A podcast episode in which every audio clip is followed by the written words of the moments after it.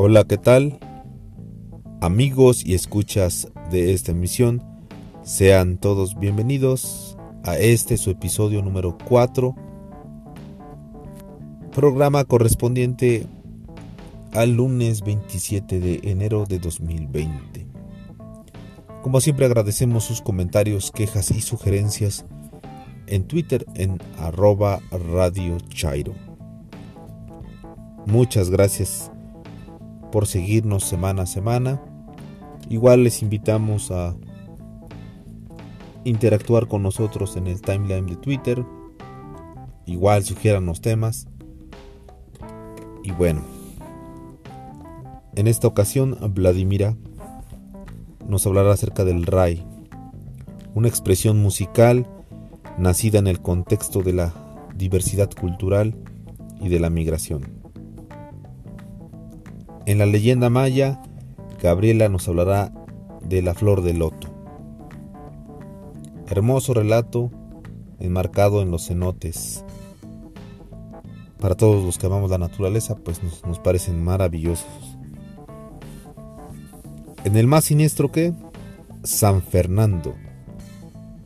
Karen nos trae este relato como siempre, recuerden que la realidad supera y supera con creces a la ficción. En la sección Eli Contacto Ciencia nos hablará acerca de la historia de la ciencia en México. Alex Cardiel nos hablará acerca de pues muchos temas empezando por la gran cantidad de información que fluye en estos días. No, no se pierdan su opinión y también los invito a que se suscriban a su canal de YouTube, en donde está en esta en este viaje que emprendió desde el primero de enero, en lo que se le denomina Galeano 2020. Síganlo ahí en sus redes sociales en arroba AlexCardielS. En voz de Karen, Amor mío, mi amor, de Jaime Sabines y para concluir, Samarcanda. De, en este relato que lleva ya la tercera parte del autor Amif Maluf en voz de Gabriela. Y con esto ella concluye lo que es el primer libro. Esta es la tercera entrega y con esto concluye. Y bueno, pues nos estamos escuchando. Comenzamos.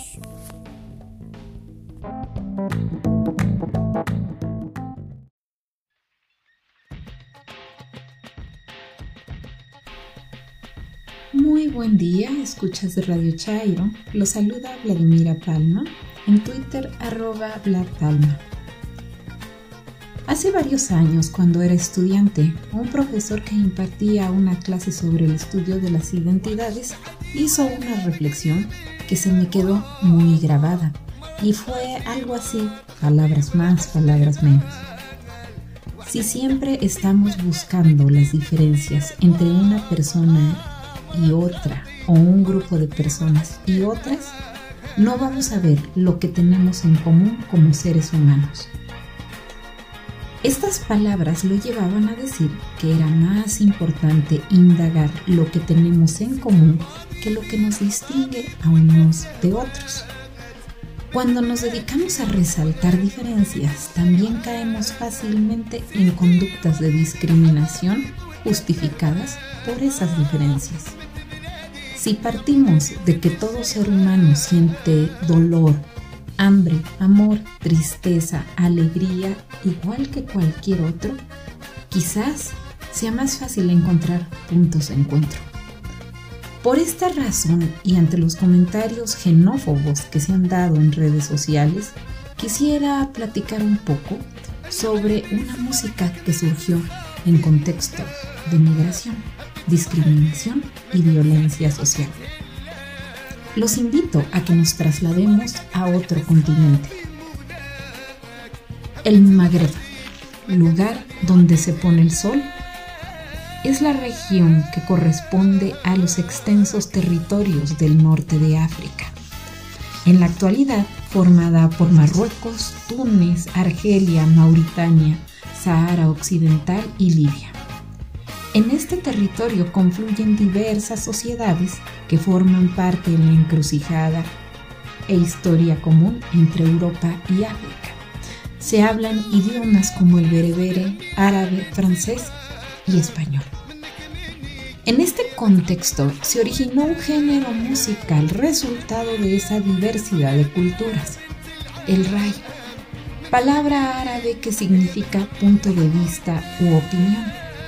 Surgió a principios del siglo XX en la ciudad argelina de Orán, a las orillas del Mediterráneo. Eran cantos de migrantes rurales que buscaban mejorar condiciones de vida en las ciudades. En este nuevo contexto, la música rural llegó a las tabernas, burdeles y mercados, en donde músicos y bailarines y bailarinas lo transformaron dando voz al canto sobre problemas sociales o los placeres de la vida.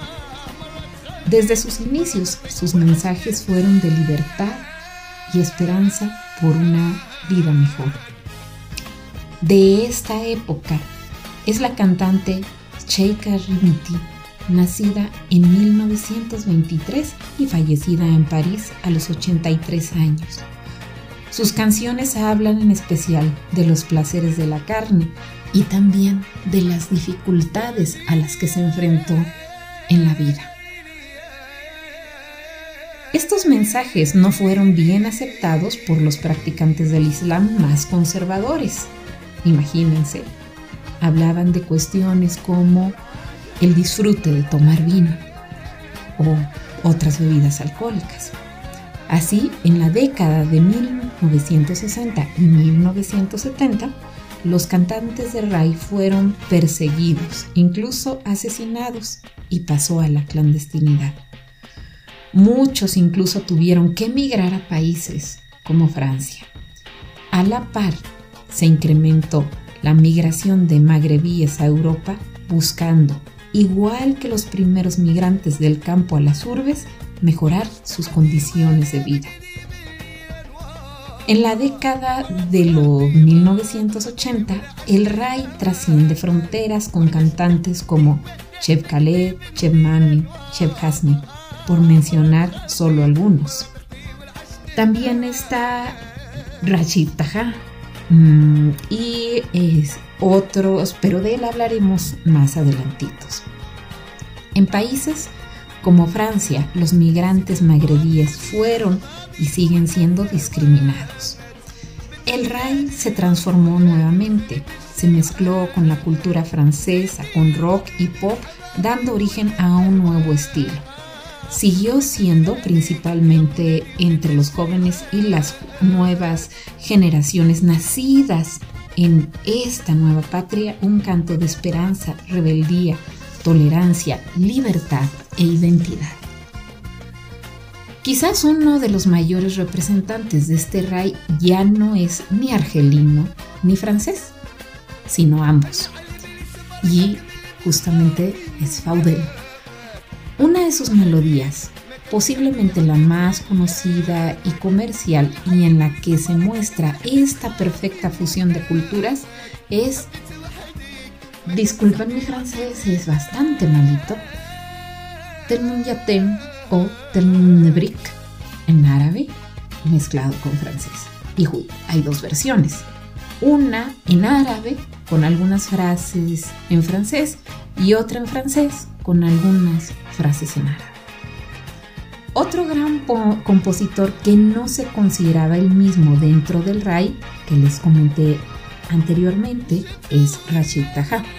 Se definía más como rockero e incluso tiene un cover de Rock the Kashba de Clash que algunos tuvimos el gusto de escuchar en 2004 en el Zócalo de la Ciudad de México.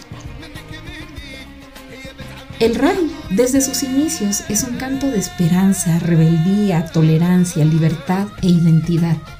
Su historia nos muestra cómo aún en los contextos más violentos, el ser humano tiene la capacidad de sobreponerse y crear algo completamente distinto. y también nos sirve de ejemplo de cómo fenómenos que siempre han existido, como la migración, enriquecen la cultura de la humanidad. Si seguimos viendo a los migrantes como una carga que afecta intereses de un país o una clase social, nuestro humanismo deja mucho que desear. Y en nada nos diferenciamos de la forma en que ha tratado a la migración el neoliberalismo.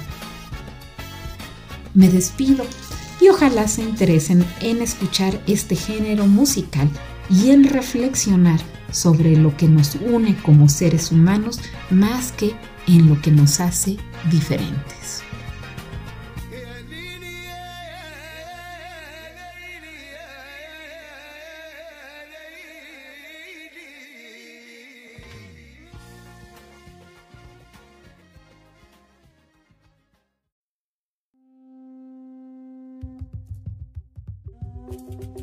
Hola, mi nombre es Gabriela, Gaby, para los cuates y no cuates. Seguimos con la narración de leyendas mayas. Espero les guste. En lo más profundo de la selva del Mayab había un reino maravilloso que tenía un príncipe llamado Chaxitzib, lo cual quiere decir pájaro cardenal. Él estaba enamorado con locura de la hija del guardián del cenote sagrado, Nicte Ha, o lo que es lo mismo, flor de loto. Un día, el gran cenote sagrado, convencido de que Chaxitzib debía casarse con una hija de los reyes, se opuso a sus amores con Micteja y convocó a los grandes señores, quienes decidieron que la hija del guardián del cenote sagrado debía morir. Un sirviente de la corte había oído todo y, lleno de temor, se lo contó al príncipe, el cual ordenó a su mejor guerrero ir en busca de la princesa y traerla al palacio real donde la tomaría por esposa. El noble guerrero salió a cumplir su misión, pero en la negra oscuridad de la noche, unas manos asesinas le quitaron la vida y arrojaron su cuerpo a la espesura. El sirviente volvió a verlo todo y fue a ver a Chaksitsiv. Al enterarse de lo sucedido, el príncipe del manto rojo tomó su arco y se dirigió al cenote sagrado, en busca de su amada. Esa noche de luna veló su sueño bajo las ceibas. Tan pronto amaneció, Nicteja fue a mirarse en las aguas quietas del cenote sagrado. Allí, el príncipe se acercó a ella y la estrechó entre sus brazos, demostrándole que la amaba con todas sus fuerzas. Aquella escena fue interrumpida por una flecha que salió de las sombras y atravesó el pecho de la doncella. Su cuerpo, frágil y sin vida, cayó, hundiéndose en las aguas del cenote sagrado, morada de los dioses. Al príncipe lo embargó un profundo dolor. Bañado en lágrimas, rogó a los dioses piedad y compasión. Fue tal su tristeza que el corazón se le hizo pedazos y cayó, agonizante, al borde del cenote sagrado sobre un charco de sangre. Los dioses lo escucharon y enviaron al Señor de las Aguas y al Señor de los Pájaros. El Señor de las Aguas bajó a lo profundo del cenote y convirtió el cuerpo inerte de Nicteja en un hermoso loto, mientras que el señor de los pájaros se posó sobre el corazón del príncipe y lo transformó en un hermoso pájaro cardenal, siempre sediento de amor. Desde entonces, cuando despunte el alba, el pájaro rojo baja hasta el cenote sagrado para cantar con trinos de amor sobre los abiertos cálices de los lotos.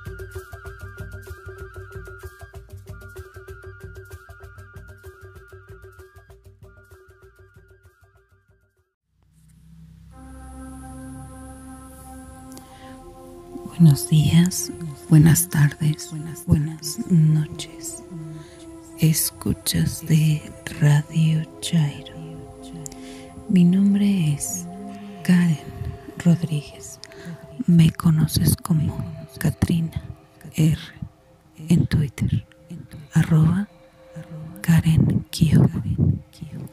Les voy a contar una historia ¿Será real? ¿Será ficción? Júzgala tú.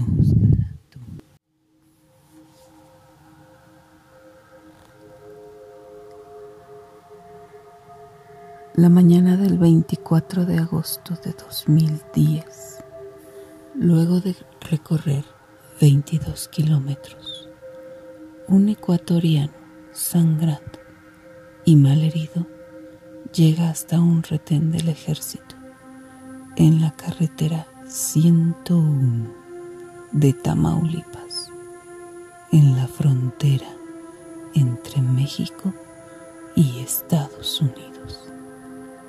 Se arrastra hasta el primer soldado que encuentra y le dice,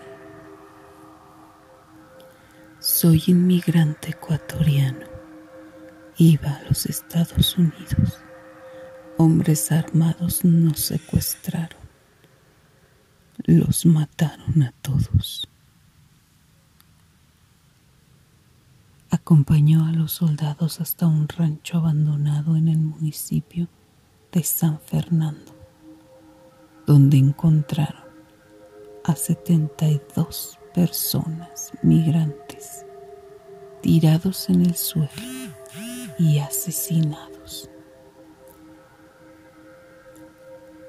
58 hombres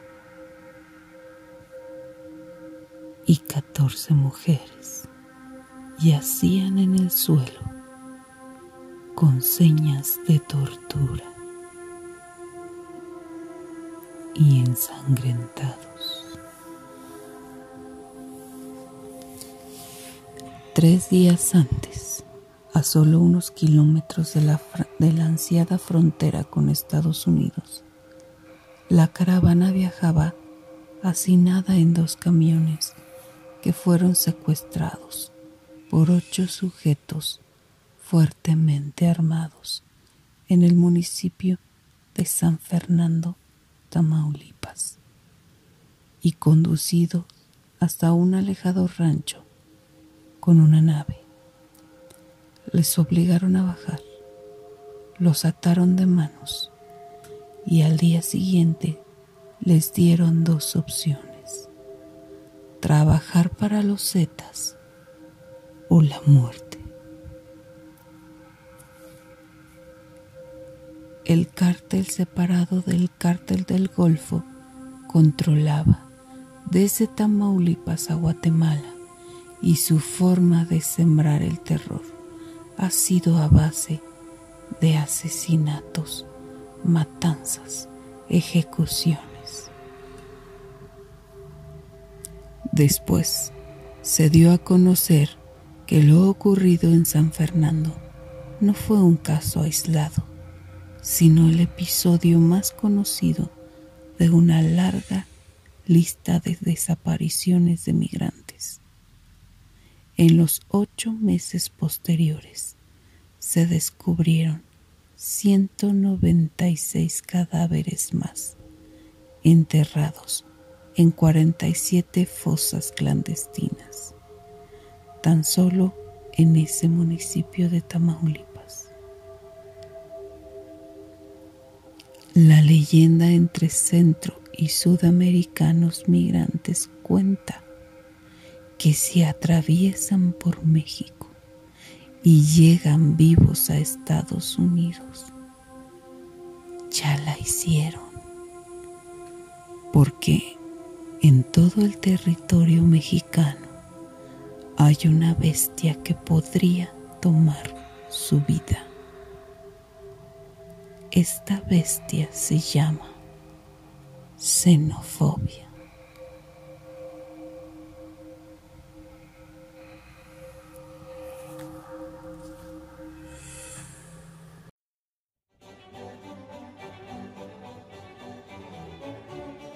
Hola, bienvenidos a Eli Contacto Ciencia.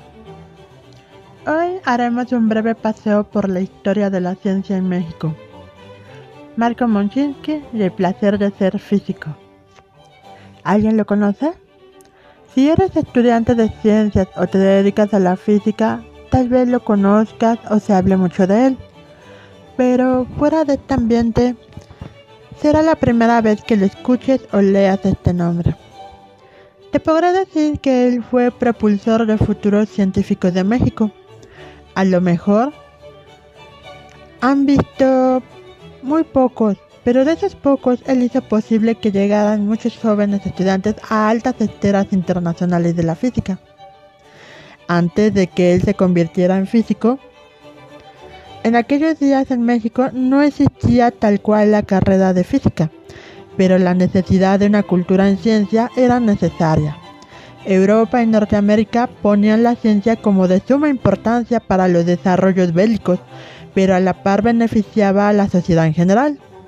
Cada avance que la ciencia daba era para mejorar las condiciones de vida y generar un mejor conocimiento de lo que existía a nuestro alrededor. En México hubo físicos muy importantes, eran escasos, pero fueron las bases mejor cimentadas que se habían formado. ¿Dónde ocurría? Todo esto pasaba en el Colegio de Ingenieros. Se le agradece en su memoria al maestro Sotero Prieto Rodríguez. A pesar de haber estudiado ingeniería civil, se dedicó más a las matemáticas superiores. Influyó notablemente en futuras generaciones. Después de esto, se dedicarían a las ciencias exactas. Sotero Prieto fundó la sección de matemáticas de la Sociedad Científica Antonio Álzate y sus alumnos más sobresalientes que dieron el efecto para el avance de las ciencias exactas se encuentran los más destacados, entre ellos Alberto Baraja Celis, Carlos Graf, Manuel Sandoval Vallarta, que uno de sus alumnos ganó el Nobel de Física, Richard Feynman, y este último, Manuel Sandoval Vallarta, daría impulso y motivación a Monshinsky. Alberto Baraja Celis fue matemático y físico, estudió la carrera de ingeniero, pero el petrolero. Sus intereses iban más allá de la ingeniería, abarcó temas de física y matemáticas. El doctor Alberto Barajas fue un entusiasta impulsor de la construcción de la ciudad universitaria en 1950. Carlos Graf Fernández, también ingeniero petrolero, pero con otros intereses, se formó para físico. Realizó de astronomía y astrofísica en la Universidad de Harvard. Fue fundador de la Sociedad Mexicana de Física. Manuel Sandoval, físico mexicano, quien trabajó sobre rayos cósmicos y postulado a Nobel de Física. Hubiéramos ganado un Nobel en Física para México. Fue asesor de varias generaciones de físicos. Destaca en su trayectoria científica y profesor del reconocido Richard Feynman que les había comentado, quien ganó el Nobel de Física. Sin duda, hay más mexicanos que contribuyeron en el crecimiento de las ciencias en el área de física. Monchinsky fue el siguiente. Monchinsky nació en Kiev, Ucrania, el 20 de abril de 1921 Llegó a México en 1924 como refugiado. Hasta 1942 obtiene la ciudadanía mexicana. En 1940 empezó a estudiar lo que sería la carrera de física. Era un excelente alumno y pese a su juventud se le otorgó dar clases. Le tocó una grandiosa época de avances en ciencias exactas durante la guerra. Muchos científicos emigraron para no ser partícipe de las atrocidades. Muchos de ellos estuvieron en México. Monchinsky tuvo la dicha de tenerlos como profesores. Monchinsky partió a los Estados Unidos a estudiar su doctorado en Princeton, donde también daba clases a Albert Einstein, recordando una pequeña anécdota sobre uno de sus cursos. El joven Monchinsky levantó la mano y preguntó, Profesor, no esta última parte de su explicación. El profesor dijo. Al final comentamos el punto, joven. Y sí, cuando Albert Einstein terminó su conferencia, se sentó en la orilla del escritorio y charló con el estudiante mexicano. ¿Cómo era el ambiente en Princeton? Le preguntó alguien alguna vez a Monchinsky. Para un estudiante de doctorado en física excelente, imagínense poder escuchar a Niels Bohr, los creadores de la mecánica cuántica, Heisenberg, Schrödinger, casi todos los premios Nobel de física de esa época. Yo asistía a todas las conferencias que podía, Princeton en mi época de estudiante graduado fue quizá el centro más importante de la física teórica del mundo, en parte por haber recibido como refugiados a muchos de los mejores físicos europeos, con científicos como Wigner de la universidad, Oppenheimer dirigiendo el Instituto Avant Studies a dos kilómetros de distancia. Princeton me dio la idea de cómo debería funcionar una universidad en física teórica, mi especialidad. A los estudiantes graduados se les exigía un año de residencia para permitirles presentar sus exámenes generales, con los que reciben el grado de maestro, pero si no presentaban estos exámenes, al final del segundo año de residencia se les retiraba el registro en la universidad. La competencia era dura, la cual contribuía a concentrarlo a uno en lo que había venido a estudiar. Mochinsky con tan solo 28 años de edad daba cursos avanzados. Su finalidad es que esta nueva generación de físicos pudieran competir con los estudiantes de física de otros países. Nos doblaban en esfuerzo. La clase que impartía Mochinsky era la de mecánica cuántica. Quizás no obtuvo el Nobel, pero tuvo grandes contribuciones a la ciencia. Dejó un legado.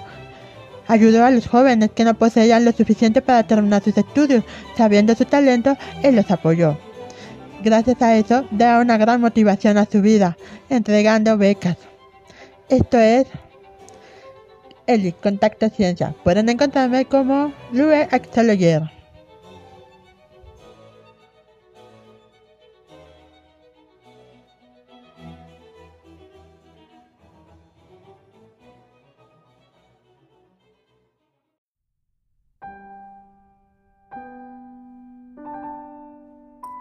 Lunes 27 de enero de 2020.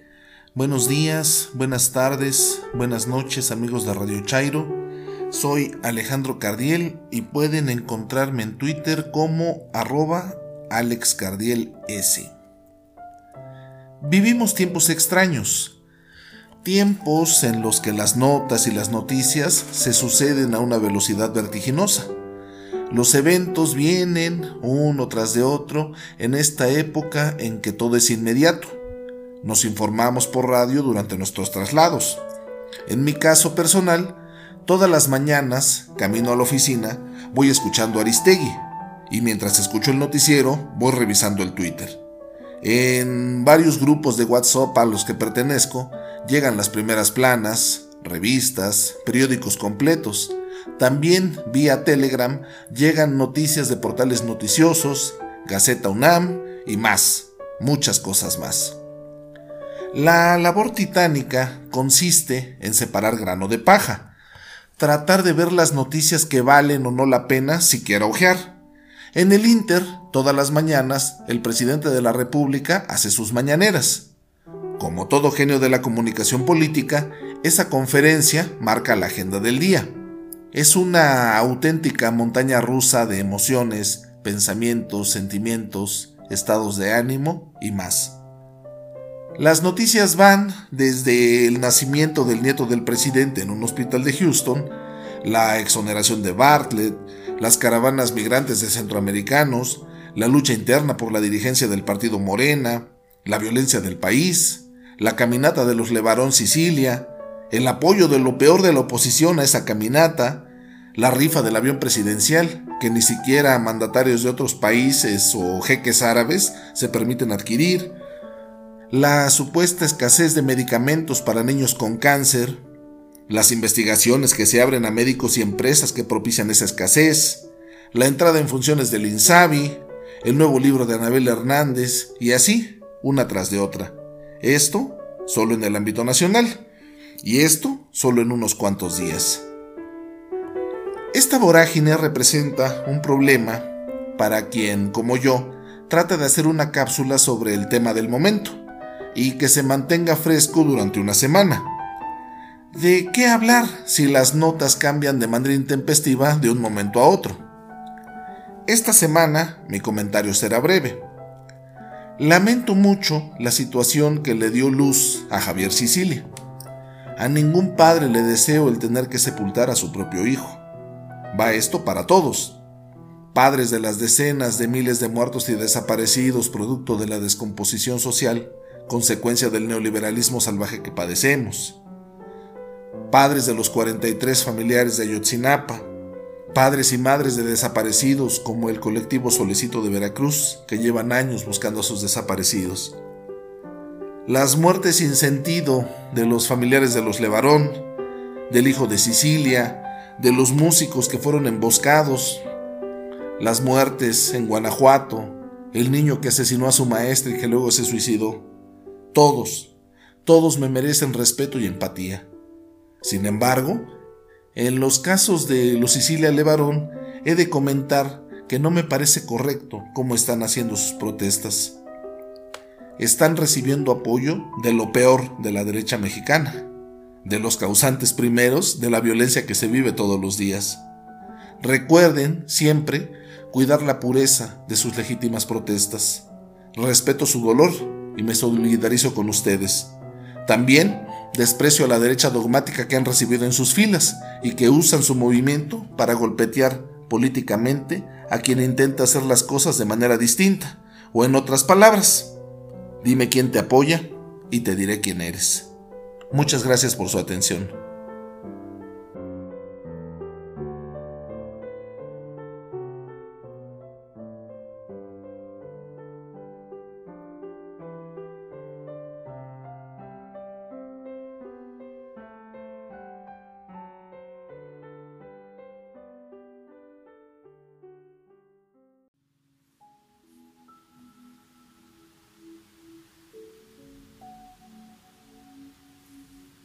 Amor mío, mi amor. Jaime Sabines. Amor mío, mi amor. Amor hallado de pronto en la ostra de la muerte. Quiero comer contigo, estar, amar contigo, quiero tocarte, verte. Me lo digo lo dicen en mi cuerpo los hilos de mi sangre acostumbrada, lo dice este dolor y mis zapatos y mi boca y mi almohada. Te quiero, amor, amor absurdamente, tontamente, perdido, iluminado, soñando rosas e inventando estrellas y diciéndote adiós yendo a tu lado. Te quiero desde el poste de la esquina, desde la alfombra de ese cuarto a solas, en las sábanas tibias de tu cuerpo, donde se duerme un agua de amapolas. Cabellera del aire desvelado, río de noche, platanar oscuro, colmena ciega, amor desenterrado. Voy a seguir tus pasos hacia arriba de tus pies a tu muslo y tu costado.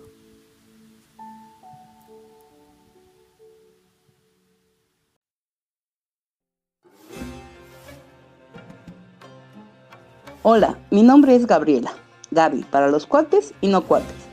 Mi Twitter es arroba patiam con Y inicial, H después de la T y M final.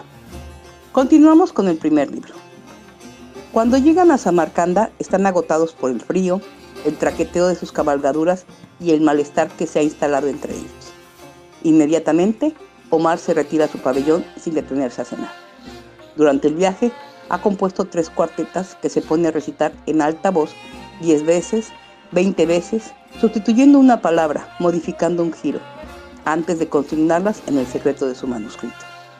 Yahan llega de improviso, antes que de costumbre y se desliza por la puerta entreabierta, desprendiéndose sin ruido de su chal de lana. Avanza de puntillas por detrás. Omar está ensimismado y ella le rodea, súbitamente el cuello con sus brazos. Pega su rostro al suyo y deja que caigan sobre sus ojos sus cabellos perfumados. Hayam debería sentirse colmado. ¿Puede un amante esperar más tierna agresión? No debería, a su vez, pasado el instante de sorpresa, rodear con sus brazos, la cintura de su amada, abrazarla, estrechar contra su cuerpo todo el sufrimiento de la separación, todo el calor del encuentro. Pero Omar se siente perturbado por esa intrusión. Su libro aún está abierto ante él. Hubiera querido esconderlo. Su primer reflejo es de soltarse y aunque se arrepiente inmediatamente, aunque su vacilación lo ha durado un instante, Yahan, que ha notado esa duda y esa forma de frialdad, no tarda en comprender la razón.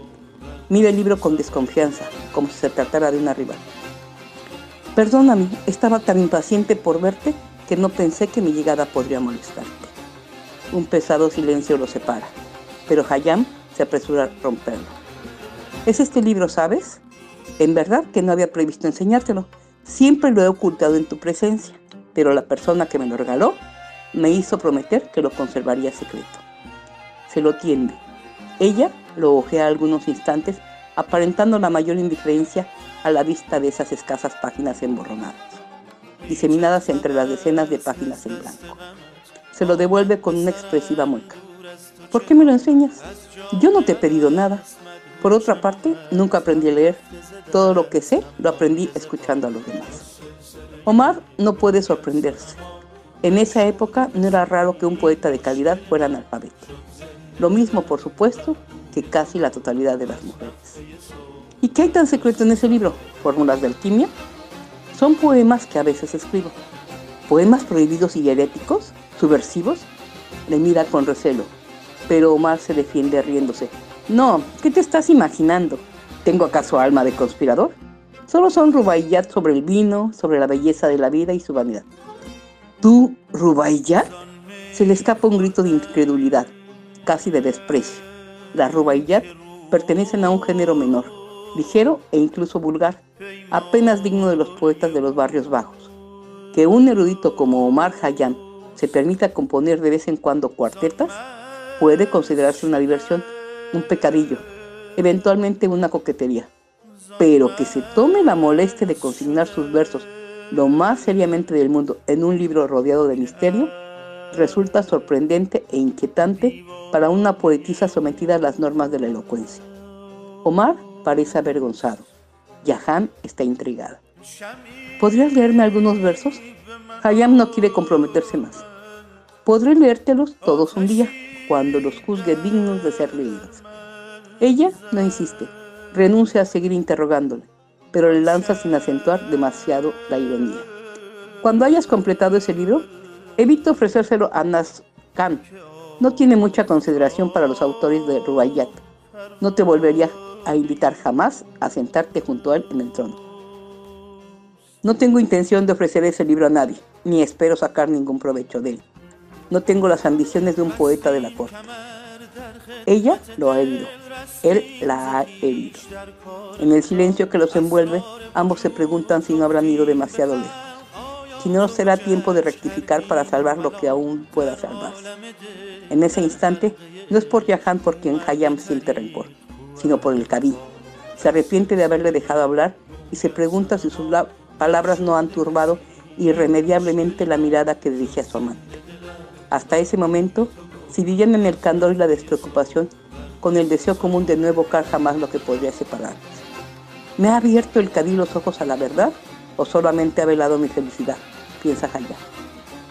Has cambiado, Omar, no sabría decir en qué, pero hay en tu forma de mirarme y de hablarme un tono que no podría definir, como si sospecharas que he cometido una mala acción, como si me guardara rencor por alguna razón. No te comprendo, pero de pronto me siento profundamente triste. Él trata de atraerla hacia sí, pero ella se separa vivamente. No es así como puedes tranquilizarme. Nuestros cuerpos pueden prolongar nuestras palabras, pero no pueden sustituirlas ni desmentirlas. Dime qué pasa. Yahan, si decidiéramos no hablar de nada hasta mañana, mañana ya no estaré aquí. El Khan abandona Samarcanda al amanecer. ¿A dónde va? ¿A Kix? ¿A Bujara? ¿A Termés? No sé. Toda la corte le seguirá y yo con ella. ¿No podrías quedarte en Samarcanda en casa de tu prima? Si solo se tratara de buscar excusas.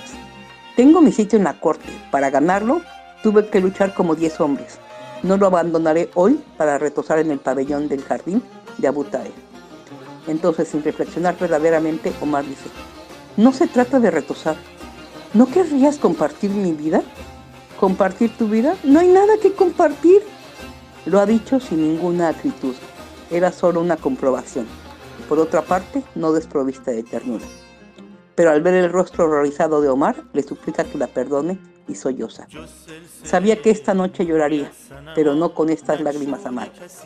Sabía que íbamos a separarnos por mucho tiempo, quizá para siempre, pero no con estas palabras ni con estas miradas. No quiero llevarme del más bello amor que he vivido el recuerdo de estos ojos de un extraño. Mírame, Omar, una última vez. Recuerda, soy tu amante. Tú me has amado, yo te he amado. ¿Me reconoces aún? Hayam la rodea con un abrazo lleno de ternura. Suspira. Si al menos tuviéramos la oportunidad de explicarnos, Sé que esta estúpida disputa se desvanecería, pero el tiempo nos acosa. Nos conmina a jugarnos nuestro porvenir en estos minutos llenos de confusión. A su vez, siente sobre su rostro la huida de una lágrima, una lágrima que desearía ocultar. Pero Yahan lo abraza salvajemente, pegando su rostro al suyo. Puedes ocultarme tus escritos, no tus lágrimas. Quiero verlas, tocarlas, mezclarlas con las mías, Quiero conservar sus huellas sobre mis mejillas. Quiero conservar su sabor salado sobre mi lengua. Se diría que intentan desgarrarse, ahogarse, aniquilarse. Sus manos enloquecen, sus ropas se esparcen. Incomparable noche de amor, la de dos cuerpos incendiados por lágrimas ardientes. El fuego se propaga, los envuelve, se enrosca a ellos, los embriaga, los abraza, los fusiona piel contra piel hasta el límite del placer. Sobre la mesa, un reloj de arena fluye gota a gota. El fuego amaina, vacila, se apaga. Una sonrisa jadeante permanece rezagada. Durante largo rato se respira. Omar murmura a ella o al destino que acaban de desafiar. Nuestro enfrentamiento no ha hecho más que empezar, Yahan. Lo, Yahan lo abraza con los ojos cerrados. No me dejes dormir hasta el alba. Al día siguiente, dos nuevas líneas en el manuscrito. La caligrafía es débil, vacilante y torturada. Que solo estabas, Hayam, junto a tu amada. Ahora que se ha ido, podrás refugiarte en ella. Caxán, oasis de casas bajas en la ruta de la seda, en el lindero del desierto de sal. Allí las caravanas se acurrucan y recobran el aliento antes de bordear Carcascú, el siniestro monte de los buitres guarida de bandoleros que asolan las inmediaciones de Ispahan. Caxán, construida con arcilla y barro. El visitante busca en vano alguna pared vistosa, alguna fachada decorada. Sin embargo, es allí donde se hacen los más prestigiosos vidriados que van a embellecer de verde y oro las mil mezquitas, palacios y medersas desde Samarcanda a Bagdad. En todo el oriente musulmán, la cerámica se llama simplemente Caxí o Caxaní, un poco como la porcelana, lleva el nombre de China, tanto en persa como en inglés. Fuera de la ciudad, un carabazar a la sombra de las palmeras, una muralla rectangular, unas galitas de vigilancia, un patio exterior para las bestias y las mercancías y un patio interior bordeado de pequeñas habitaciones. Omar desearía alquilar una, pero el posadero se excusa desolado. No hay ninguna libre para la noche. Acaban de llegar unos ricos mercaderes de Ispahan con hijos y criados. Para verificar sus palabras no hace falta consultar ningún registro. El lugar es un hervidero de empleados gritones y de venerables monturas. A pesar del invierno que empieza, Omar habría dormido bajo las estrellas, pero los escorpiones de Caxán son apenas menos famosos que su cerámica. ¿De verdad no queda ni un rincón para extender mi estera hasta el alba? El encargado se rasca la cabeza. Está oscuro, no puede negar alojamiento a un musulmán. Tengo una pequeña habitación de esquina ocupada por un estudiante. Pídele que te haga un sitio. Se dirigen hacia allí. La puerta está cerrada. El posadero la entreabre sin llamar. Una vela titila. Un libro se cierra apresuradamente. Este noble viajero partió de Samarcanda hace ya tres largos meses. He pensado que podría compartir su habitación. Si el joven se siente contrariado, contrariado evita manifestarlo y se muestra cortés aunque no solícito. Hayam entra, saluda y declara una prudente identidad. Omar de Nizapur. Un breve pero intenso fulgor de interés en los ojos de su compañero, quien a su vez se presenta. Hassan, hijo de Ali Sabah, nativo de Qom, estudiante en Ray, en camino hacia Esfahan. Esta enumeración detallada incomoda a Yaham. Es una invitación a decir más sobre sí mismo, su actividad, el objeto de su viaje. No comprende la razón y desconfía del procedimiento. Por lo tanto, guarda silencio y sin prisa, se sienta apoyándose contra la pared y mira con insistencia a ese hombrecillo de tez oscura, tan endeble y demacrado y de rasgos tan angulosos. Su barba de siete días, su turbante negro apretado y sus ojos desorbitados le desconciertan. El estudiante le acosa con la sonrisa. Cuando uno se llama Omar, es imprudente aventurarse en las proximidades de Katzán. Allá finge la mayor de las sorpresas, sin embargo, ha comprendido bien la Su nombre es el del segundo sucesor del profeta, el califa Omar, odiado por los chiíes, ya que fue un tenaz rival de su padre fundador, Ali. Aunque por ahora la población de Persia es en su gran mayoría suní, existen ya algunos islotes de chiismo, principalmente en las ciudades oasis de Qom y de Kaxán, donde se perpetúan extrañas tradiciones. Todos los años se celebra con un carnaval burlesco el aniversario del califa Omar. Con este fin, las mujeres se pintan, preparan golosinas y pistachos tostados y los niños se apostan en las terrazas y vierten trombas de agua sobre los transeúntes gritando alegremente, Dios maldiga a Omar. Fabrican un muñeco con la efigie del califa llevando en la mano un rosario de cagarrutas ensartadas y lo pasean por algunos barrios cantando. Por ser tu nombre Omar, tienes tu sitio en el infierno. Tú, el jefe de los malvados, tú, el infame usurpador. Los zapateros de Com y de Caxán se acostumbraron a escribir Omar en las suelas que fabrican. Los muleros ponen ese nombre a sus bestias, complaciéndose en pronunciarlo en cada tunda de palos y los cazadores. Cuando no les queda más que una flecha, murmuran al dispararla. Esta para el corazón de Omar. Hassan invoca esas prácticas con vagas palabras, evitando entrar crudamente en los detalles, pero Omar lo mira sin simpatía y deja caer en un tono austero y definitivo. No cambiaré de ruta a causa de mi nombre, y no cambiaré mi nombre a causa de mi ruta. Se produce un largo y frío silencio. Los ojos se huyen. Omar se descalza y se tiende para tratar de conciliar el sueño. Es Hassan quien habla de nuevo. Quizá te haya ofendido recortándote esas costumbres, pero solo quería que fueras prudente cuando mencionaras tu nombre en este lugar. No te equivoques sobre mis intenciones. Desde luego, durante mi infancia en Com, participé en esas actividades, pero desde la adolescencia las miré con otros ojos y comprendí que semejantes excesos no son dignos de un hombre culto ni se atienen a las enseñanzas del profeta. Y para decirlo todo, cuando te extasías en Samarcanda o en otra parte, ante una mezquita admirablemente recubierta de ladrillos vidriados por los artesanos chiíes de Caxán, y el predicador de esa misma mezquita lanza invectivas e imprecaciones desde lo alto de su púlpito contra los malditos herejes sectarios de Ali, tampoco eso se atiene a las enseñanzas del profeta. Omar se incorpora ligeramente. Estas son palabras de un hombre sensato. Puedo ser sensato como puedo ser loco. Puedo ser amable o execrable. Pero, ¿cómo mostrarse con aquel que viene a compartir tu habitación si ni siquiera se digna presentarse? Ha bastado con que te diga mi nombre para que me asaltes con palabras desagradables. ¿Qué no me habrías dicho si te hubiera dado a conocer mi identidad completa? Quizás no te habría dicho nada de todo eso. Se puede detestar a Omar el Califa y no sentir más que estima y admiración por Omar el geómetra, Omar el algebrista, Omar el astrónomo o incluso Omar el filósofo. Hayam se incorpora, Hassan triunfa. ¿Crees que solo se identifica a las personas por su nombre? Se las reconoce por su mirada, por su forma de andar, su aspecto y el tono que emplean. Desde que entraste, supe que eras un hombre sabio que acostumbra a recibir honores y al mismo tiempo los desprecia. Un hombre que llega sin tener que preguntar su camino. Desde que pronunciaste el comienzo de tu nombre, lo comprendí. Mis oídos solo conocen a un Omar de Nizapur. Si has intentado impresionarme, tengo que admitir que lo has conseguido. ¿Quién eres? Te he dicho mi nombre, pero no significa nada para ti. Soy, Hassan Sabah de Qom. No me enorgullezco de nada salvo de haber acabado a los 17 años la lectura de todo lo que concierne a las ciencias de la religión, la filosofía, la historia y los astros. Nunca se lee todo. Hay tantos conocimientos que se pueden adquirir cada día. Ponme a prueba.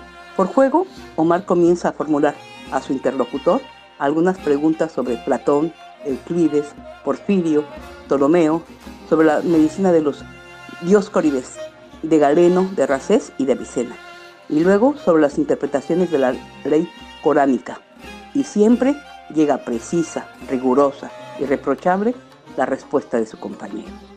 Cuando apunta el alba, ninguno de ellos ha dormido, no ha notado el paso del tiempo. Hassan siente un placer real. Omar está subyugado y no tiene más remedio que confesar. Jamás he conocido a un hombre que hubiera aprendido tantas cosas. ¿Qué piensas hacer con todos esos conocimientos acumulados? Hassan lo mira con desconfianza, como si hubieran violado alguna parte secreta de su alma, pero se serena y baja los ojos. Quisiera introducirme en el círculo de Nizam el Mok. Quizá tenga un trabajo para mí. Hayam está tan hechizado por su compañero que está a punto de revelarle que él mismo se dirige a ver al gran visir. Sin embargo, en el último momento cambia de opinión. Queda en un resto de desconfianza que, no por haberse atenuado, ha desaparecido. Dos días más tarde, al unirse ambos a una caravana de mercaderes, caminan uno al lado del otro, citando profusamente de memoria, en persa o en árabe, las más bellas páginas de los autores que admiran. A veces se entabla una discusión, pero enseguida decae. Cuando Hassan habla de certidumbre, alza el tono y proclama verdades indiscutibles y conmina a su compañero a admitirlas. Omar permanece escéptico, juzga detenidamente diversas opiniones, rara vez escoge, muestra de buen grado su ignorancia. A sus labios vuelven incansablemente estas palabras. ¿Qué quieres que te diga? Esas cosas están veladas. Tú y yo estamos en el mismo lado del velo, y cuando caiga, ya no estaremos aquí. Una semana de camino y llegan a Ispahan. Esfahan, Nesfle, Yahan, dicen hoy los persas. Ispahan, la mitad del mundo. La expresión nació mucho después de la época de Hayyan, pero ya en 1074, cuántas palabras para alabar a esa ciudad.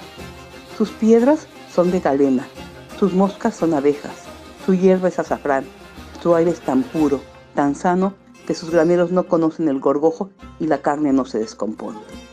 ¿Verdad? Es que está situada a 5.000 pies de altitud, pero en Ispahan existen también 60 carabazares, 200 banqueros y cambistas, interminables bazares cubiertos. En sus talleres se hila la seda y el algodón. Sus tapices, sus tejidos, sus cofres se exportan a las más alejadas regiones. Florecen mil variedades de rosas. Su opulencia es proverbial. Esta ciudad, la más poblada del mundo persa, atrae a todos aquellos que buscan el poder, la fortuna o la sabiduría. Digo, esta ciudad, pero no se trata propiamente hablando de una ciudad. Por otra parte, se cuenta aún la historia de un joven viajero de Ray, tan ansioso por ver las maravillas de Ispahan, que el último día se separó de su caravana para galopar solo a rienda suelta. Al cabo de algunas horas se encontró al borde del Sayan de Rud, el río que da la vida. Siguió su curso y se encontró ante una muralla de piedra. El poblado le pareció de respetable tamaño, pero mucho más pequeño que su propia ciudad de Ray. Al llegar a la puerta preguntó a unos guardias, esto es la ciudad de Yai, le respondieron. Ni siquiera se dignó entrar. La rodeó y prosiguió su ruta hacia el oeste. Su, calvadura, su cabalgadura estaba agotada, pero él seguía fustigándola. Pronto se encontró jadeante a las puertas de otra ciudad, más imponente que la primera, pero apenas más extensa que Ray, e interrogó a un anciano que pasaba. Esto es Yaudillé, la ciudad judía. ¿Tantos judíos hay en este país? Hay algunos, pero la mayoría de los habitantes son musulmanes, como tú y como yo. La llaman Yaudillé porque dicen que el rey Nabucodonosor instaló aquí a los judíos que había deportado de Jerusalén. Otros pretenden que la esposa judía de un shah de Persia había hecho venir a este lugar antes de la época a gente de su comunidad. Solo Dios sabe la verdad. Nuestro joven viajero dio la vuelta, pues, resignado a proseguir su camino, aunque su caballo se desplomara bajo sus pies cuando el anciano lo llamó. ¿A dónde piensas ir ahora, hijo? A Ispahan. El anciano se echó a reír. ¿No te han dicho nunca que Ispahan no existe? ¿Cómo? ¿No es la más grande, la más hermosa de las ciudades de Persia? ¿No era ya en tiempos remotos la altiva capital de Artaban, rey de los partos? ¿No han alabado sus maravillas en los libros? No sé lo que dicen los libros, pero yo nací aquí hace 70 años y solo los extranjeros me hablan de la ciudad de Ispahan. Yo nunca la he visto. No exageraba. El nombre de Ispahan designó durante largo tiempo no a una ciudad, sino a un oasis donde se elevaban dos ciudades muy distintas, separadas una de otra por una hora de camino, Yay y Yaudille. Habría que esperar al siglo XVI para que esas ciudades y los pueblos de alrededor se fundieran en una verdadera ciudad. En tiempos de Hayam no existía aún, pero se había construido una muralla de tres parasangas de largo, o sea, una docena de millas, destinada a proteger el conjunto del oasis. Omar y Hassan han llegado por la noche, tarde. Han encontrado alojamiento en Yay, en un carabazar cercano a la puerta de Tirá. Ahí se tienden y sin tiempo para intercambiar ni una sola palabra, comienzan a roncar al unísono. Al día siguiente, Hayam acude a visitar al gran visir. En la plaza de los cambistas, viajeros y mercaderes de todos los orígenes, andaluces, griegos o chinos, se afanan en torno a los expertos en moneda, que dignamente provistos de su balanza reglamentaria, raspan un linaje kirmán de Misapur o de Sevilla, o lisquean un tanca de Delhi, sopesan un dirham de Bujara, o el gesto ante un pobre nomisma de Constantinopla recientemente devaluado. El pórtico del diván, sede del gobierno y residencia oficial de Nizam, el Molk, no está lejos. Los pífanos de la Nauba están encargados de tocar sus trompetas tres veces al día en honor del gran visir. A pesar de esos signos de pompa, todo el mundo puede entrar y hasta las más humildes viudas están autorizadas a aventurarse en el diván, la enorme sala de audiencia, para acercarse al hombre fuerte del imperio y exponerle lágrimas y quejas. Es ahí solamente donde guardias y chambelanes rodean a Nizam, interrogan a los visitantes y alejan a los inoportunos. Omar se detiene en el marco de la puerta, escruta el recinto, sus paredes desnudas, su alfombra de triple espesor. Con un gesto vacilante saluda a la audiencia, una multitud abigarrada pero en actitud recogida, que rodea al diseño. Con este quien en este momento conversa con un oficial turco. Con el rabillo del ojo, Nizam descubre al recién llegado. Le saluda amistosamente y le indica que se siente. Cinco minutos más tarde se acerca a él, lo besa en las dos mejillas y luego en la frente. Te esperaba, sabía que llegarías a tiempo. Tengo muchas cosas que decirte. Entonces lo lleva de la mano a una pequeña habitación contigua donde podrán aislarse. Se sientan uno al lado del otro sobre un enorme almohadón de piel. Algunas de mis palabras te van a sorprender, pero espero que después de todo no lamentes haber respondido a mi invitación. ¿Alguien ha lamentado jamás el haber cruzado la puerta de Nissan, el Molk? Ha sucedido, murmuró el visir con una feroz sonrisa. He elevado a hombres hasta las nubes y he hundido a otros. Cada día dispenso la vida y la muerte. Dios me juzgará según mis intenciones. Es Él la fuente de todo poder él ha confiado la autoridad suprema al califa árabe, quien la ha cedido al sultán turco, que la ha colocado entre las manos del visir persa, tu servidor. De los otros exijo que respeten esta autoridad. A ti, Hawaii Omar, te pido que respetes mi sueño. Sí, sobre esta inmensa comarca que me ha tocado en suerte, sueño con construir el estado más poderoso, el más próspero, el más estable, el más civilizado del universo. Sueño con un imperio donde cada provincia, cada ciudad sea administrada por un hombre justo, temeroso de Dios, atento a las quejas del más débil de sus súbditos. Sueño con un estado donde el lobo y el cordero beban juntos, con toda tranquilidad, el agua del mismo arroyo. Pero no me contento con soñar, construyo. Paseate mañana por los barrios de Isfahan. Verás a regimientos de trabajadores que cavan y edifican, artesanos que se afanan por todas partes surgen hospicios, mezquitas, calabazales, ciudadelas, palacios de gobierno. Pronto, cada ciudad importante tendrá una gran escuela que llevará mi nombre. Medersa Nizamilla, la de Bagdad, funciona ya. Dibujé con mi propia mano el plano del lugar. Establecí el programa de estudios, escogí los mejores maestros y concedí una beca a cada estudiante. Este imperio, como puedes ver, es una obra inmensa. Se eleva, se desarrolla, prospera, es una época bendita la que el cielo nos concede Entra un sirviente de cabellos claros, se inclina sosteniendo sobre una bandeja de plata cincelada dos copas de jarabe, de rosas helado. Omar Toma una que respire vaho fresco. Moja sus labios decidido a saborearla despacio. Nisan se toma la suya de un trago antes de proseguir. Tu presencia en este lugar me agrada y me honra. Hayam quiere responder a este asalto de amabilidad. Nisam se lo impide con un gesto. No creas que intento halagarte. Soy lo bastante poderoso como para tener que ensalzar solamente al Creador. Pero ya ves, Aguayé Omar, por muy extenso que sea un imperio, por muy poblado, por muy opulento que sea, siempre hay penuria de hombres. En apariencia, cuántas criaturas, cuántas plazas hormigueantes, cuántas densas multitudes. Y sin embargo, a veces, cuando contemplo mi ejército desplegado, una mezquita a la hora de la oración, un bazar o incluso mi diván, me pregunto, si yo exigiera de estos hombres prudencia, sabiduría, lealtad, integridad, ¿no vería por cada cualidad que enumero dispersarse la masa y luego disolverse y desaparecer? Me siento solo, Hawái Omar, desesperadamente solo. Mi diván está desierto, mi palacio también. Esta ciudad y este imperio están desiertos. Tengo siempre la impresión de tener que aplaudir con una mano en la espalda. No me contentaría con hacer venir a hombres como tú desde Samarcanda. Estaría dispuesto a ir yo mismo a pie hasta Samarcanda para traerlos. Omar murmura aún. No lo quiera Dios. Confuso, pero el visir no se detiene. Estos son mis sueños y mis preocupaciones. Podría hablarte de ellos durante días y noches, pero quisiera oírte. Tengo prisa por saber si este sueño te conmueve de alguna manera, si estás dispuesto a ocupar a mi lado el sitio que te corresponde. Tus proyectos me ensaltan y tu confianza me honra. ¿Qué exiges por colaborar conmigo? Dilo sin disimulos, como yo mismo te he hablado.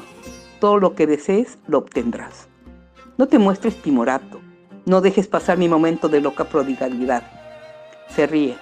Ayam consigue esbozar una pálida sonrisa en medio de su gran confusión. No deseo otra cosa que continuar mis modestos trabajos sin pasar necesidades. Tener lo suficiente para beber, comer, alojarme y vestirme. Mi codicia no va más allá. Para vivir, te ofrezco una de las más hermosas casas de Ispahán. Yo mismo residí allí durante la construcción de este palacio. Será tuya con sus jardines, huertos, tapices, sirvientes y sirvientas. Para tus gastos te asigno una pensión de 10.000 dinares sultaníes. Mientras yo viva, se te abonará al comienzo de cada año. ¿Es suficiente? Es más de lo que necesito. No sabría qué hacer con semejante suma. Hayam es sincero, pero Nisam se muestra irritado.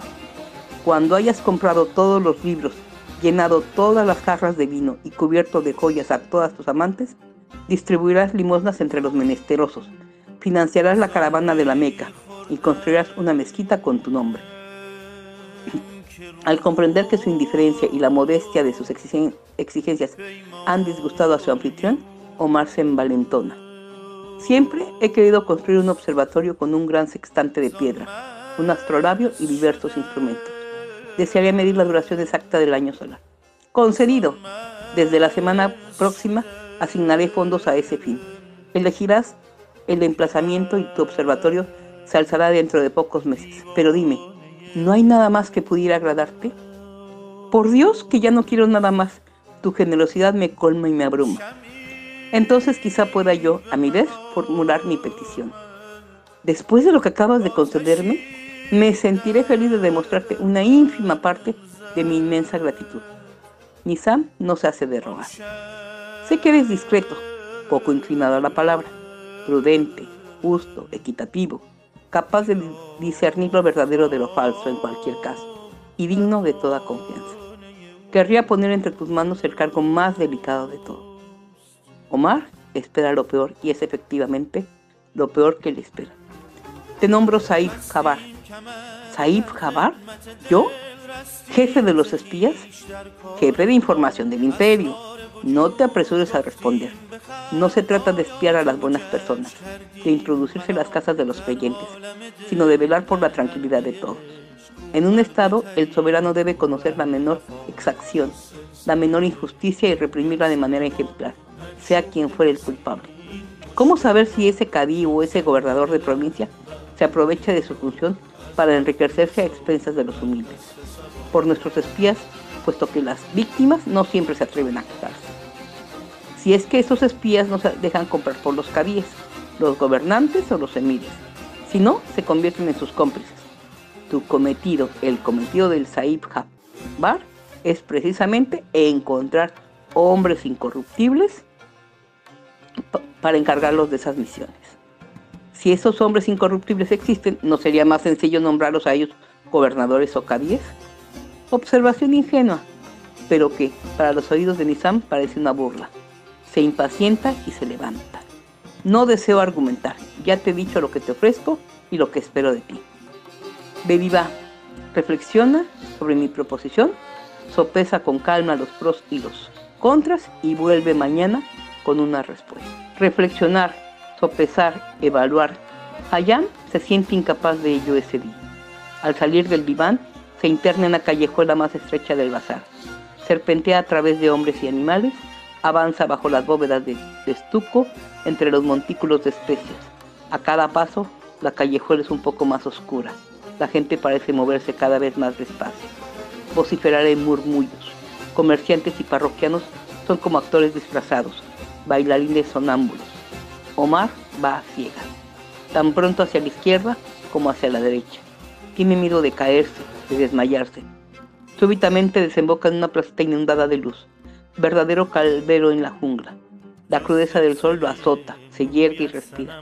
¿Qué le ocurre? Le han propuesto el paraíso encadenado al infierno. ¿Cómo decir sí? ¿Cómo decir no?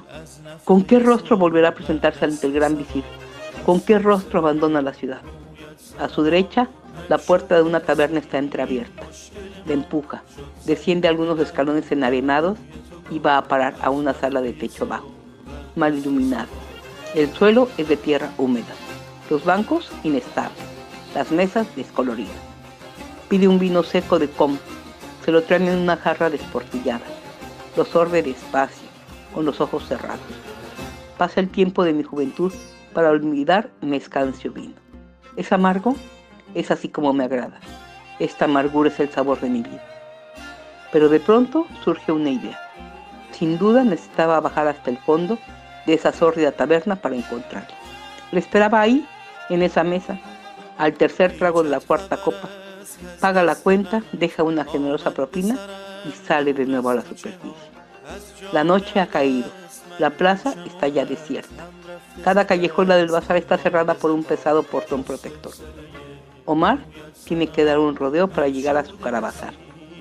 Cuando entra de puntillas en su habitación, Hassan duerme ya. Su rostro es serio y torturado. Omar lo mira durante largo rato.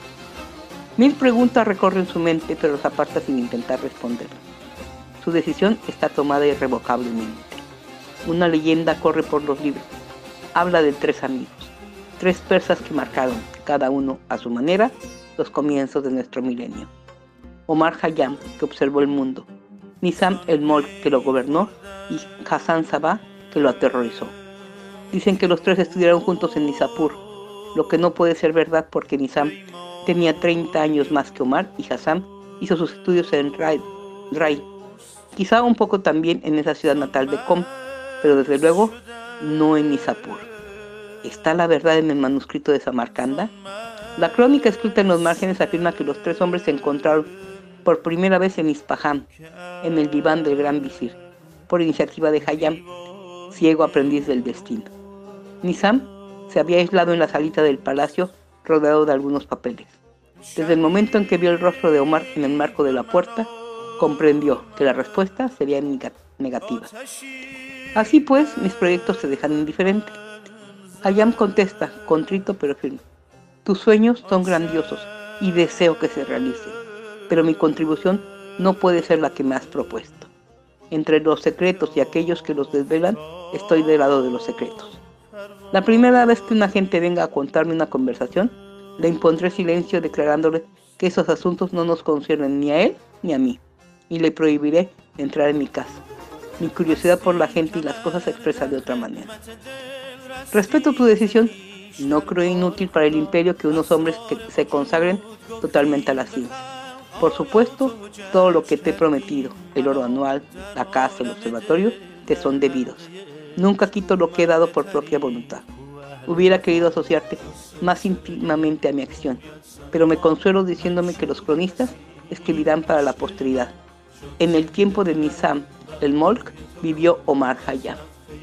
Se le honraba, estaba protegido de las inclemencias y podía decir no al gran visir sin arriesgarse a la desgracia. No sé si podré algún día manifestar toda la gratitud que merece tu magnanimidad. Omar se interrumpe y duda antes de continuar. Quizá pueda hacer olvidar mi negativa presentándote a un hombre que acabo de conocer. Tiene una gran inteligencia, su, sabiduría es inmensa y su habilidad de desarma. Me parece totalmente indicado para la función de Sabik Jabar y estoy seguro de que tu proposición le encantará. Me ha confesado que había venido de Ray a Ispahan con el firme propósito de que lo contrataras para trabajar a tu lado. Un ambicioso, murmura Nizam entre dientes. Ese es mi destino. Cuando encuentro un hombre digno de confianza, le falta ambición y desconfía de las cosas del poder. Y cuando un hombre me parece dispuesto a soltar sobre la primera función que le ofrezco, su celo me inquieta. Parece cansado y resignado. ¿Por qué nombre se conoce a ese hombre? Hassan, hijo de Ali Sabah. Sin embargo, tengo la obligación de prevenirte. Ha nacido un com. Un chi y maní, eso no me molesta, aunque yo sea hostil a todas las herejías y a todas las desviaciones. Algunos de mis mejores colaboradores pertenecen a la secta de Ali. Mis mejores soldados son armenios. Mis tesoreros son judíos. Y no les niego por ello mi confianza y mi protección. Los únicos de los que desconfío son los ismaelíes. Supongo que tu amigo no pertenecerá a esa secta. Lo ignoro, pero Hassan me ha acompañado hasta aquí y espera afuera. Con tu permiso voy a llamarle y podrás interrogarlo. Omar desaparece algunos segundos y vuelve acompañado de su amigo, que no parece en modo alguno intimidado. Sin embargo, Hayam adivina bajo la barba dos músculos que se tensan y tiemblan. Te presento a Hassan Sabah. Nunca han cabido tantos conocimientos en un turbante tan apretado. Nizam sonríe. Así que estoy doctamente rodeado.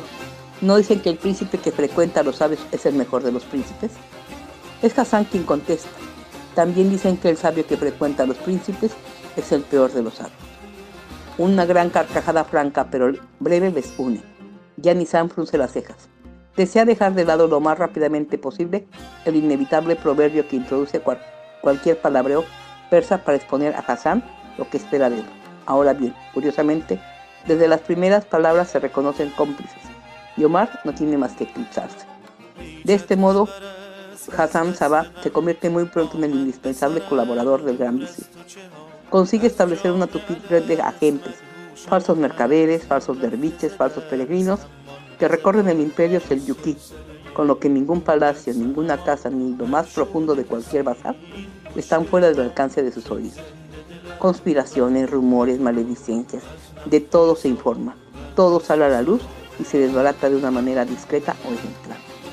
En los primeros tiempos, Nizam está plenamente satisfecho. La temible máquina está en sus manos. Se siente orgulloso ante el sultán Malika, que se muestra reticente. ¿No le había recomendado su padre, Alp Arslan, que se opusiera a esa forma de política? Cuando hayas colocado espías en todas partes, le había prevenido, tus verdaderos amigos no desconfiarán de ellos, puesto que se saben fieles, mientras que los traidores estarán sobre aviso. Querrán sobornar a los informadores poco a poco empezarás a recibir informes desfavorables para tus verdaderos amigos y favorables para tus enemigos. Ahora bien, las palabras, buenas o malas, son como flechas. Cuando se disparas varias, siempre hay alguna que alcance el blanco. Entonces tu corazón se cerrará a tus amigos. Los traidores ocuparán su sitio a tu lado. ¿Y qué quedará de tu poder? Habrá que esperar a que una envenenadora sea desenmascarada en su propio harén para que el sultán deje de dudar de la utilidad del jefe de los espías. De la noche a la mañana lo convierte en uno de sus íntimos, pero entonces Nizam se siente celoso de la amistad que se establece entre Hassan y Marika. Los dos hombres son jóvenes y bromean juntos a expensas del viejo visir, sobre todo los viernes, día del Shoren, el banquete tradicional que el sultán ofrece a sus allegados. La primera parte de la fiesta es muy oficial, muy comedida. Nizam se sienta a la derecha de Malika. Sabios y eruditos lo rodean. Se entablan discusiones sobre los temas más variados, desde comparar los méritos de las espadas indias o yemeníes hasta diversas lecturas de Aristóteles. El sultán se apasiona un momento por ese género de debates. Luego se distrae. Su mirada ya no se fija. El visir comprende que es hora de marcharse y los dignos invitados lo siguen. Al instante los músicos y bailarines lo reemplazan. Los cántaros de vino se balancean y la borrachera, tranquila o enloquecida, según el humor del príncipe, se prolonga hasta la mañana. Entre los acordes del rabel o del laúd o al son del pandero, los cantores improvisan sobre su tema favorito, Nizam el Molk.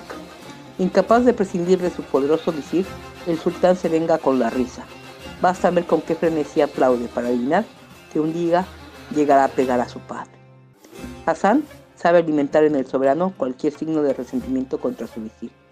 ¿De qué se vanagloria? ¿De su prudencia? ¿De su sabiduría? Hassan hábilmente hace alarde tanto de una como de otra. De su capacidad para defender el trono y el imperio, Hassan ha dado pruebas en poco tiempo de una competencia equivalente. De su fidelidad, ¿hay algo más sencillo que fingir lealtad? Nunca parece tan verdadera como las bocas mentirosas. Más que nada, Hassan sabe cultivar en Malika su proverbial, avaricia. Le habla constantemente de los gastos del visir, le señala sus nuevos vestidos y los de sus parientes. Nizam ama el poder y la pompa. Hassan solo ama el poder. En eso sabe ser una zeta de dominación. Cuando siente a Malika totalmente entregado, preparado para dar la estocada a su eminencia gris, Hassan crea el incidente. La escena tiene lugar en la sala del trono, un sábado. El sultán se ha despertado a mediodía con un molesto dolor de cabeza. Está de un humor insoportable y el hecho de enterarse de que se han distribuido 60.000 denares de oro entre los soldados de la Guardia Armenia del Visir le exaspera. Nadie duda de que la información ha llegado por el conducto de Hassan y su organización. Nizam explica pacientemente que para prevenir cualquier veleidad de rebeldía hay que alimentar a las tropas, incluso engordarlas, que para dominar cualquier sublevación se verían obligados a gastar 10 veces más. Pero a fuerza de tirar el oro a espuertas, replica Malika, terminaremos por no poder pagar la soldada y entonces empezarán las verdaderas rebeliones. Un buen gobierno no debe guardar su oro para los momentos difíciles. Uno de los doce hijos de Nizam que asiste a la escena fue oportuno intervenir. En los primeros tiempos del Islam, cuando acusaban al califa Omar de gastar todo el oro acumulado durante las conquistas, este preguntó a sus detractores, ¿ese oro no es la bondad del Altísimo la que nos lo ha prodigado? Si pensáis que Dios es incapaz de prodigar más, no gastéis nada. En cuanto a mí, tengo fe en la infinita generosidad del Creador y no conservaré en mi cofre ni una sola moneda que pueda gastar para el bien de los musulmanes. Pero Malika no tiene intención de seguir ese ejemplo. Abriga una idea de la que Hazar le ha convencido y ordenado. Exijo que se me presente una relación detallada de todo lo que entra en mi tesoro y de la manera precisa de cómo se gasta. ¿Cuándo podré tenerla? Sam parece agobiado. Puedo proporcionar esa relación, pero necesitaré tiempo. ¿Cuánto tiempo Hawaié? No ha dicho Ata, sino Hawaié. Apelativo muy respetuoso, tan distante en ese contexto, que se parece mucho a la desaprobación, preludio de la desgracia. Desamparado, Sam me explica. Hay que enviar un emisario a cada provincia, efectuar largos cálculos. Por la gracia de Dios, el imperio es inmenso y será difícil acabar ese informe en menos de dos años. Pero Hassan se acerca con aire solemne. Yo prometo a nuestro Señor que si me proporciona los medios, si ordena que todos los papeles del diván me sean entregados, le presentaré un informe completo de aquí a 40 días. El visir quiere responder, pero ya Malika se levanta. Se dirige a grandes zancadas hacia la salida y lanza. Muy bien, Hassan. Se instalará en el diván. Todo el secretariado estará a sus órdenes y nadie entrará sin mi autorización. Y dentro de 40 días decidiré. Inmediatamente todo el imperio se sobresalta. La administración se paraliza. Se informa de movimientos de tropas. Se habla de guerra civil. Nizam, dicen, ha distribuido armas por ciertos barrios de Ispahan. En el bazar se esconde la mercancía. Los portones de los principales zocos, principalmente los de los joyeros, se cierran al comienzo de la tarde. En los alrededores del diván, la tensión es extrema. El gran visir ha tenido que dejar sus despachos a Hassan, pero su residencia linda con él. Solo un jardincillo la separa de lo que se ha convertido en el cuartel general de su rival. Ahora bien, ese jardín se ha transformado en un verdadero acantonamiento donde la guardia personal de Nizam patrulla con nerviosismo, armada hasta los dientes. Ningún hombre se siente tan contrariado como Omar.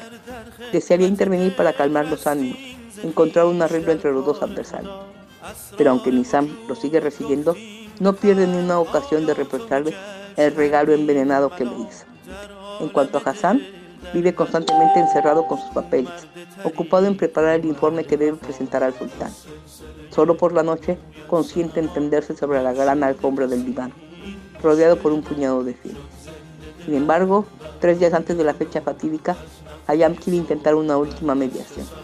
Acude ante Hassan e insiste en verlo, pero le piden que vuelva una hora más tarde, ya que el Saib Jabbar está en una reunión con sus tesoreros.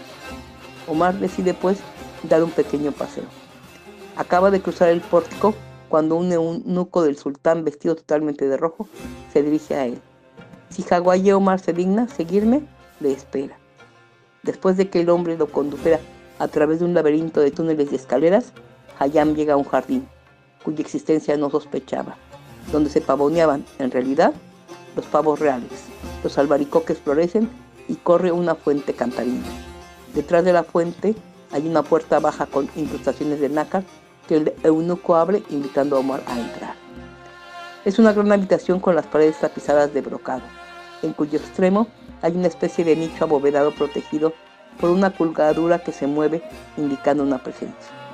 En cuanto Hayam entra, la puerta se cierra con un ruido amortiguado. Un minuto de espera aún, de perplejidad, y luego se oye una voz de mujer. Omar no la reconoce aunque cree identificar algún dialecto turco. Pero la voz es baja, la elocución impetuosa. Solo algunas palabras emergen como las rocas de un torrente. El sentido del discurso se le escapa. Desearía interrumpirlo, pedirle que hable en persa, en árabe, o si no, más despacio, pero no resulta fácil dirigirse a una mujer a través de una colgadura y se resigna a esperar a que acabe. Súbitamente otra voz sucede a la anterior. Mi señora Terken, Khatun, esposa del sultán, te agradece que hayas venido a esta cita. Esta vez la lengua es persa y Hayam reconocería la voz en un bazar a la hora del juicio. Va a gritar, pero su grito se convierte súbitamente en un murmullo alegre y lastimero. ¡Yahan! Esta separa el borde de la colgadura, se levanta el velo y sonríe, pero con un gesto le impide acercarse. La sultana dice, está preocupada por la lucha que se ha entablado en el seno del diván. El malestar se propaga y se derrama la sangre. El sultán mismo está muy afectado. Se ha vuelto irritable. Sus gritos de cólera resuenan en el aire. Esta situación no puede prolongarse. La sultana sabe que estás haciendo lo imposible por reconciliar a los dos protagonistas. Desea que lo consigas, pero eso parece muy lejano. Hayam asiente con un movimiento de cabeza resignado. Yahan prosigue. Terken Hatun estima y al punto al que han llegado las cosas, sería preferible alejar a los dos adversarios y confiar el visirato a un hombre de bien, capaz de calmar los ánimos. A su esposo nuestro Señor no le convienen, según ella, esos intrigantes que le rodean. Solo necesita un hombre prudente, desprovisto de bajas pasiones, un hombre de buen juicio y excelente consejo. El sultán te tiene en alta estima y ella querría sugerirle que te nombre gran visir. Su nombramiento aliviaría a toda la corte. Sin embargo, antes de exponer semejante sugestión, quiere asegurarse de tu aprobación. Omar tarda en comprender lo que se le pide, pero luego exclama, por Dios, Yahan, ¿buscas mi perdición? ¿Me ves mandando los ejércitos del imperio, decapitando a un emir, reprimiendo a una rebelión de esclavos? Déjame con mis estrellas. Escucha, Omar, sé que no deseas dirigir los asuntos. Tu cometido será simplemente estar ahí otros tomarán las decisiones y las ejecutarán. Dicho de otro modo, tú serás el verdadero visir y tu señor el verdadero sultán. Es eso lo que buscas, ¿no? ¿Y en qué te molestaría? Tendría los honores sin tener las preocupaciones. ¿Qué mejor cosa podrías desear?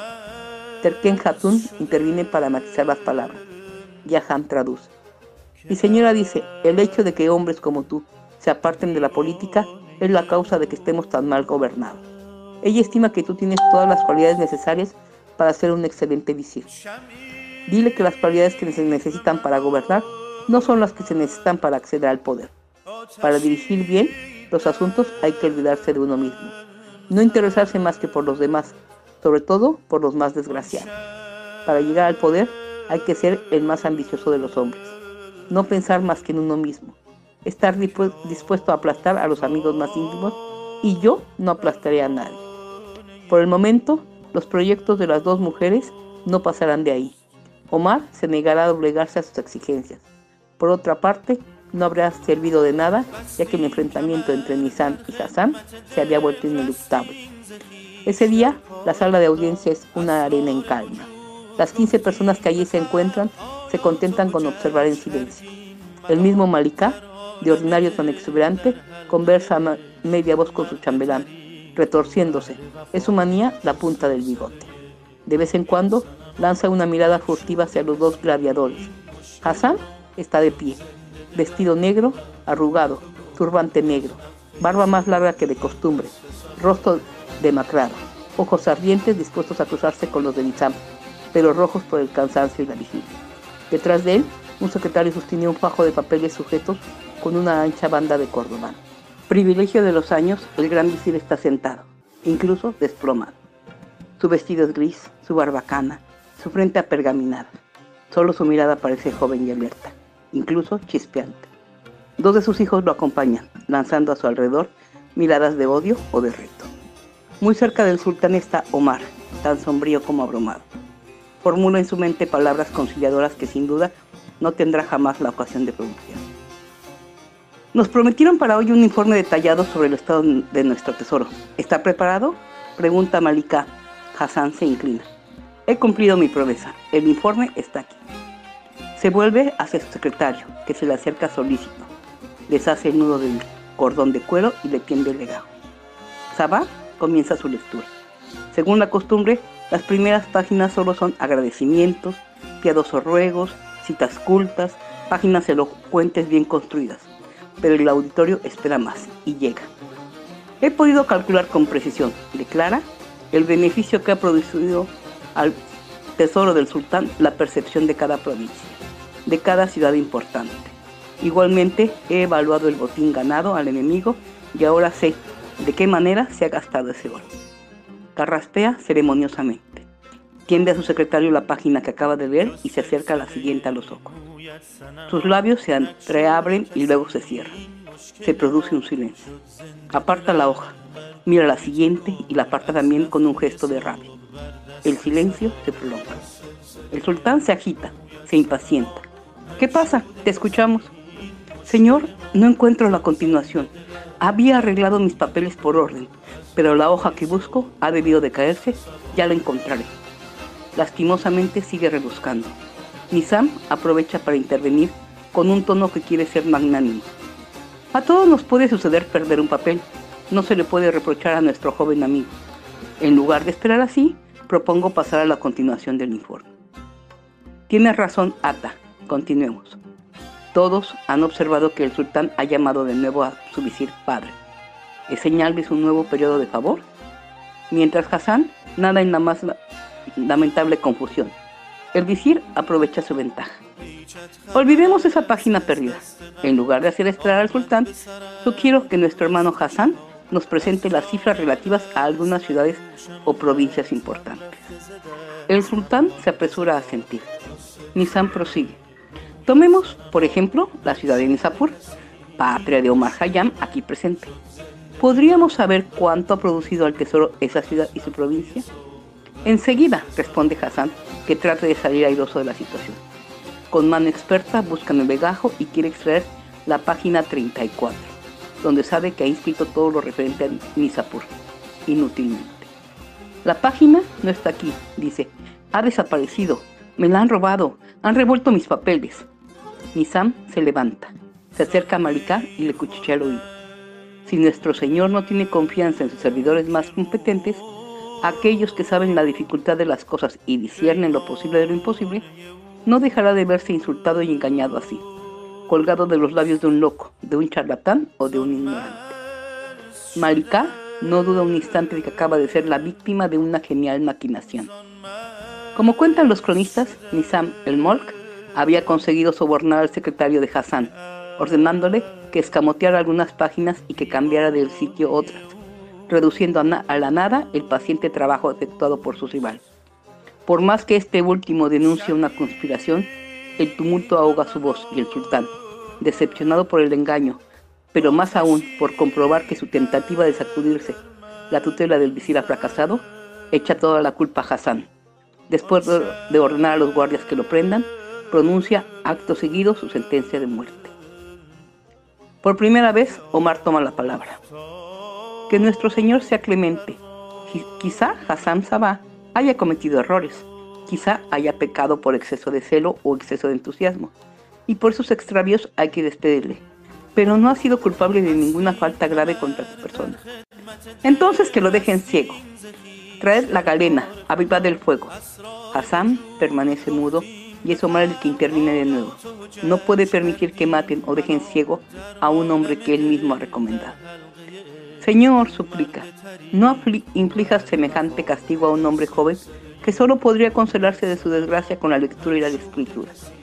Entonces Malika dice, por ti, Omar, el más sabio, el más puro de los hombres, acepto cambiar mi, una vez más mi decisión. Por lo tanto, condeno a Hassan Sabah al destierro. Se exiliará en una lejana región hasta el fin de su vida. Jamás podrá pisar de nuevo la tierra del imperio.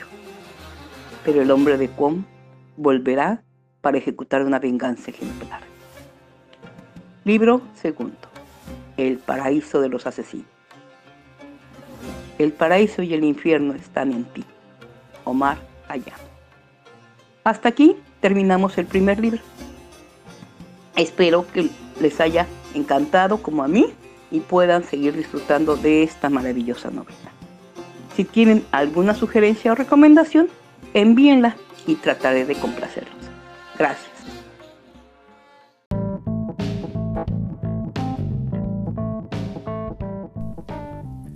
Esto fue todo por esta emisión. Muchas gracias por sintonizarnos. Estamos escuchándonos la próxima semana. Trabajemos en ser mejores personas, en entendernos como humanos y en vernos como lo que somos, como hermanos humanos, más allá de fronteras, leyes, banderas, religiones e idiomas. Un fuerte abrazo a todos Excelente inicio de semana.